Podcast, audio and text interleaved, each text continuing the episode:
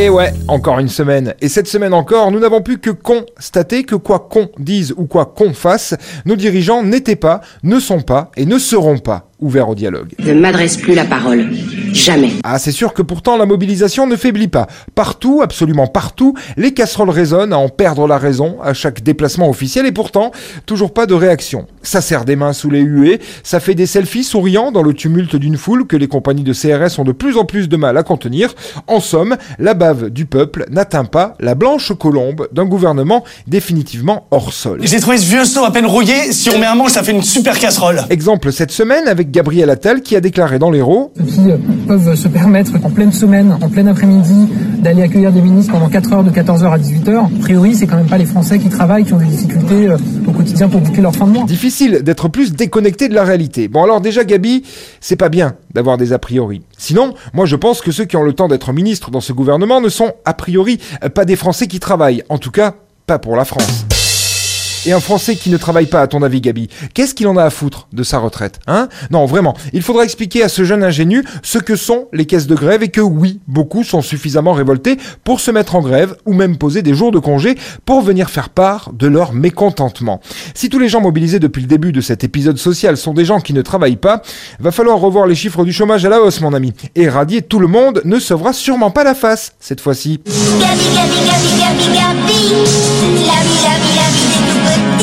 Quelques déplacements sont tout de même annulés, comme la venue d'Olivier Dussopt dans ma belle Ardèche, par mesure de sécurité évidemment, mais cette histoire de casserole n'a pas fini de bouillonner dans les oreilles de nos dirigeants, et il m'est avis que le 1er mai qui vient pourrait être le plus bruyant depuis l'an de grâce 1968. Et ça fera du bruit. Avant cela, la finale de la Coupe de France de foot aura lieu samedi soir. Comme à son habitude, et sauf contre-ordre du cabinet McKinsey, Manu Macron devrait descendre sur la pelouse pour copiner avec les joueurs et les staffs avant le coup d'envoi.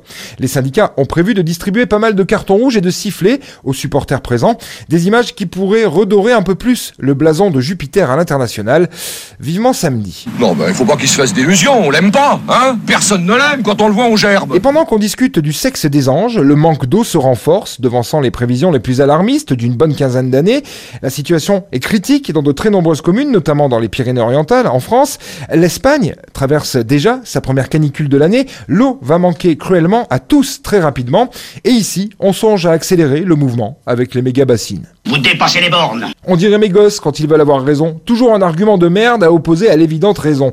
Par exemple, en ce moment, la priorité de Babette et des siens, c'est de mettre au boulot ceux qui touchent le RSA. Bénévolement, bien sûr.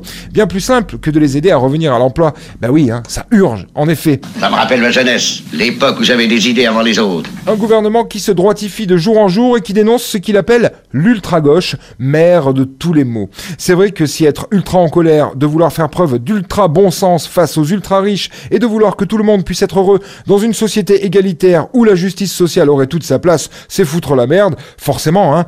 En tout cas, j'aimerais quand même bien leur mettre mon ultra-point dans la gueule à ces ultra sourds. Terroriser la population, vous appelez ça un métier À trop inverser les rôles, on se retrouve sans dessus dessous. Hélas, comme il est bien trop tard pour faire marche arrière et comme le capital tétanise l'éveil des consciences, je vous laisse. J'ai rendez-vous avec Jésus pour apprendre à changer le vin en eau. Ça pourra être utile.